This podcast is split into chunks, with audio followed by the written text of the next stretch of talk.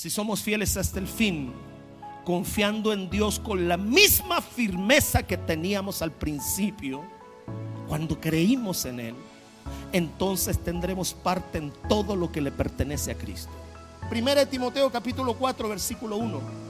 Pero el Espíritu dice claramente que en los postreros tiempos algunos apostatarán de la fe. En estos tiempos algunos apostatarán de la fe, escuchando espíritus engañadores y a doctrinas de demonios.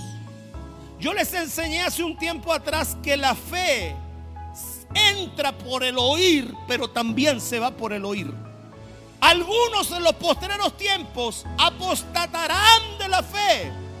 ¿Qué significa la palabra apostasía? Vamos a ponerlo ahí.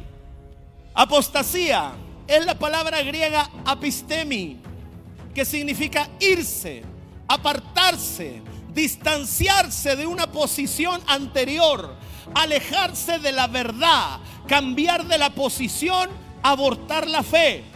¿Sabes lo que empieza a hacer una persona que empieza a apostatar de la verdad? Empieza a negar lo que un día lo transformó. Porque la verdad que nosotros enseñamos no es por teoría, es por experiencia.